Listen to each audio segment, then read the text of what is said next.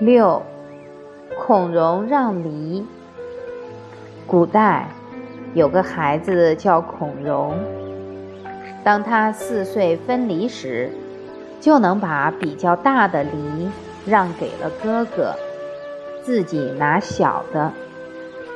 他这样做完全正确，因为他做的家务活比哥哥少。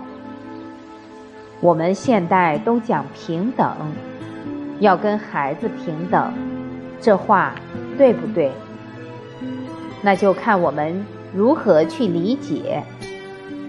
在人格上应该平等，我们尊重孩子的人格，而不是附属在我们身上。但是孩子还小，请问他的人生经验跟我们是否平等？不平等，对，他的人生智慧跟我们不平等，我们要引导他，要教育他，所以要有长幼尊卑，孩子对长者才能升起恭敬之心。假如都平起平坐，他对我们将如何恭敬？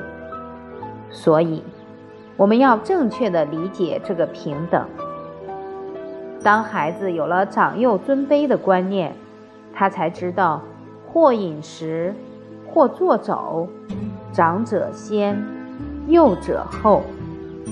假如父亲上班还没有回来，儿子就大摇大摆，筷子也不拿就吃起来，长此以往，他就会我行我素。